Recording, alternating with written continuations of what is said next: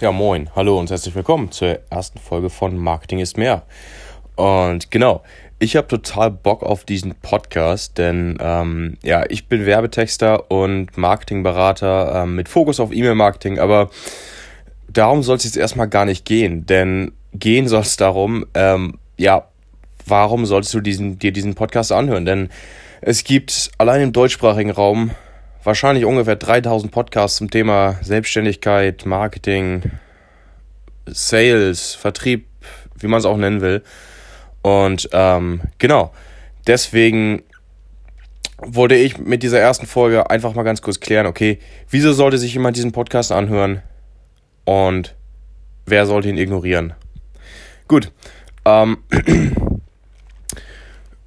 Zunächst mal ein bisschen der Hintergrund dazu. Ich war als Werbetexter lange in der US- bzw. generell ähm, englischsprachigen Szene unterwegs und ähm, genau, da geht halt grundsätzlich ein bisschen mehr ab als in der deutschen Szene, sag ich mal. Ähm, viele der Dinge, die in den USA und in England und so weiter gang und gäbe sind, die sieht man in Deutschland nur sehr, sehr vereinzelt und dann auch oft irgendwie so halbherzig ausgeführt und so weiter. Und naja, aber dann bin ich irgendwie zurück nach Deutschland gekommen und mir ist aufgefallen, ja, okay, Marketing ist entweder irgendwie tot langweilig, wo dann Werbetexte anfangen mit, ja, wir sind stolz, Ihnen unser neues Produkt zu präsentieren. Und man denkt sich nur, okay, ja gut, äh, wer jetzt noch nicht eingeschlafen ist, dem ist auch nicht mehr zu helfen. Ne?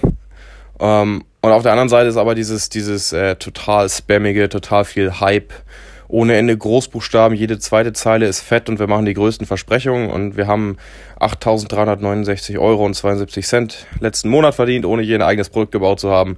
Ähm, und genau, irgendwie habe ich das Gefühl, dass es nicht wirklich ein Zwischending gibt. Und ähm, aus, meiner Zeit im, aus meiner Zeit im englischsprachigen Raum kenne ich aber das Zwischending. Kenne ich aber das Marketing, was effektiv ist, was funktioniert, und was dabei aber nicht den Kunden anlügt und nicht irgendwie tut, nicht mit dem Kunden spricht wie mit einem Fünftklässler. Und ähm, genau das möchte ich halt mit Marketing ist mehr nach Deutschland bringen. Und genau, wenn du da Bock drauf hast, dann äh, klick doch einfach mal auf den Abonnierknopf. Und genau, ich freue mich, dich als Zuhörer begrüßen zu dürfen. Was du in diesen Folgen nicht erwarten darfst, sind diese äh, taktischen Dinge. Das heißt also, ähm, ich habe keine Lust, Dinge zu erklären wie die drei besten Tipps für deine Facebook-Werbung oder die schönste E-Mail-Betreffzeile, die 75% Öffnungsrate bringt.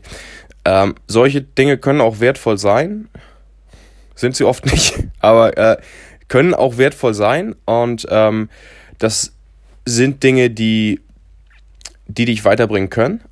Aber darin soll's, darum soll es in Marketing ist mir nicht gehen, sondern ähm, ich möchte über die über die strategischen Dinge sprechen, über die ähm, langfristigen Dinge, was funktioniert langfristig, ähm, wie baust du dein Unternehmen so auf, dass, dass es nicht von kurzfristiger Gier getrieben ist, sondern davon, dass du langfristig Mehrwerte erzeugst und die deinen Kunden lieferst. Und genau, wenn das, ist, wenn das was ist, worauf du Bock hast, dann ähm, freue ich mich, dich bei der nächsten Folge von Marketing ist mehr begrüßen zu dürfen, wo es dann darum gehen soll, wieso Storytelling so unglaublich effektiv ist und wieso es so ein Buzzword ist